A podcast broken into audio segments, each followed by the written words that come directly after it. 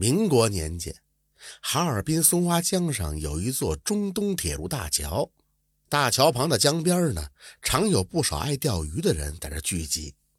在这些人当中，有个叫霍龙子的，那最是有名。这霍龙子出了名，就是因为他特别能钓鱼。他呢，人如其名，的确是个聋子。大家都知道，这钓鱼啊需要专心。那一会儿东张西望，一会儿跟人搭话唠嗑的，那能钓着鱼吗？这货聋子啥也听不着，所以呢不受外界影响，那鱼不就全都是他的了吗？但是啊，也有人不服气。话说呢，有这么一个大老爷们儿，那长得五大三粗的，满脸的络腮胡子，也爱钓鱼。有一回啊，这络腮胡子钓了一天的鱼，没钓着几条，回家就让媳妇给骂了。骂到最后，这媳妇就说。你看人家那货笼子，一天能钓好几十条，还都是大鱼。再瞅瞅你，一天就钓这几条，还都是小鱼崽子。你连人家货笼子一根手指头都不如。这络腮胡子虽然长得膀大腰圆的，却从来不对媳妇动粗。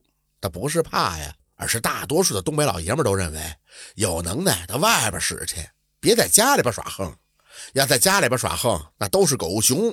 这络腮胡子受了媳妇的气，憋了一肚子火没处发去。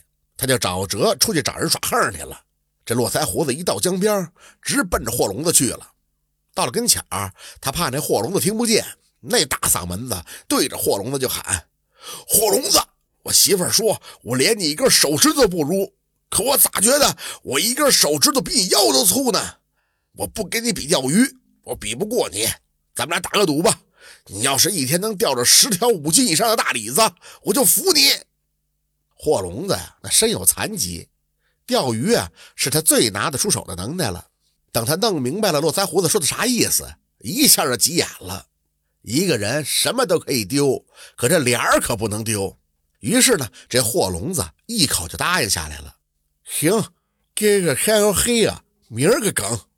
这人们一听说这大名鼎鼎的霍聋子跟人家打赌了，这第二天一早上，江边上来了好多人在看热闹。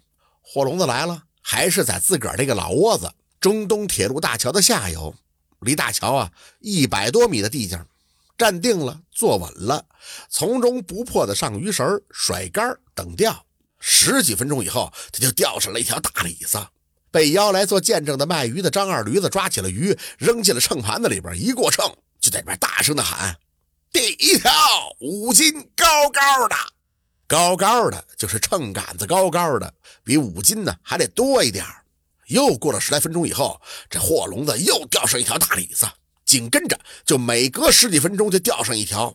张二驴子呢，在那边就一直的过秤，不断的喊：“第二条五斤高高的，第三条五斤高高的，第四条五斤高高的。”看热闹的人群都沸腾了，这也太神了。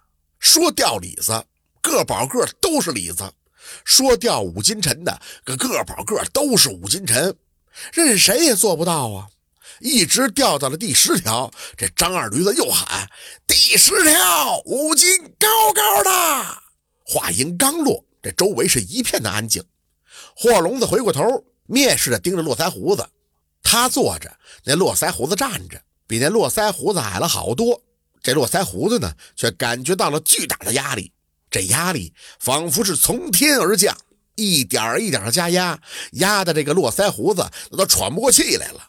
东北人吧，都好面儿输了当然不甘心直接认输了，就是死不认账，想给自个儿把面子找补回来。这会儿，这络腮胡子也犯了这个毛病了。只见他红着脸，张了好几下嘴，有有有本事，你再整出一条出来。霍聋子不屑地哼了一声，就说：“再整就再整。”说完，他回过头上鱼绳、甩竿等钓。十几分钟以后，这鱼又咬钩了，鱼漂也动了，而且那摇摆的幅度特别的大，它动个不停啊！岸上的人们刚才亲眼看到了霍龙子连钓了十条鱼，这会儿大伙儿都毫不犹豫地相信，这肯定又是一条李子。就连络腮胡子也不禁叹了一口气，缩了一下脖子。他做好准备了，打算彻底认输了。这回咬钩的鱼似乎是特别的沉，火笼子用尽了全力往上挑竿，大大伙都屏气凝神，就等着那鱼出水的一刻。可这一次，钓出来的可不是那五斤沉的大李子，而是一个人。那是一个十三四岁的半大小子，上身赤裸着，下身只穿一条小裤衩那鱼线缠在了半大小子的脖子上，那缠得紧紧的，已经深深的勒进肉里边了。这半大小子直到死，手里边还掐着一条鱼，一条五斤沉的大李子。人死了，鱼虽然被掐住了腮，但是还活着，啪啪啪的摇头摆尾，在那挣扎着，拍着水面。这货笼子一把就扔掉了鱼竿，撕心裂肺的喊了一声：“儿子！”就奔了过去，抱起来那半大小子。可那半大小子已经死了，死得透透的了。火笼子抱着死去的儿子，在这嚎啕大哭啊！儿啊，爹孩子呀！爹都这么大岁数啊，还跟人家去打鼓，爹太没正经了。爹，这是白活了，你就死啊！爹还活着干啥呀？爹也不活了，爹跟着一块去死！爹，这就跟着一块去死！火龙子说完，就向前一纵，当时就跳了江了。只见他挣扎了两下，被江水这一冲，顿时就没影了。离得近的想扑过去拉住他，已经来不及了。到这时候，这大家伙才明白。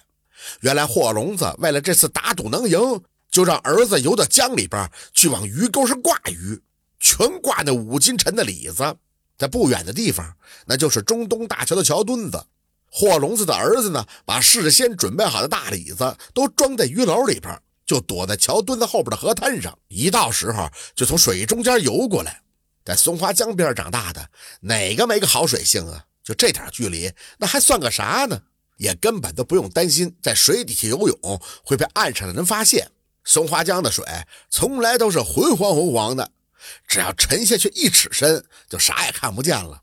霍聋子的儿子死了，霍聋子也死了，这络腮胡子肠子都悔青了。岸上的人们也都没了声音，除了一声声叹息，就是几声抽泣。唉，这毒打的。也不赢点啥，就为了服你俩字儿，两条命就这样没了，这都图的啥呀？